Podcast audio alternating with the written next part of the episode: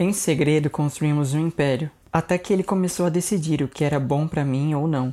Ele começou a me sufocar. Ele me prendeu. As suas amarras me machucavam e toda vez que eu pensava em soltá-las, ele fazia eu repensar. Ele fazia eu voltar a gostar de todas as coisas que um dia já gostei nele. Sempre que eu planejava me libertar, ele arranjava um modo de me fazer ficar.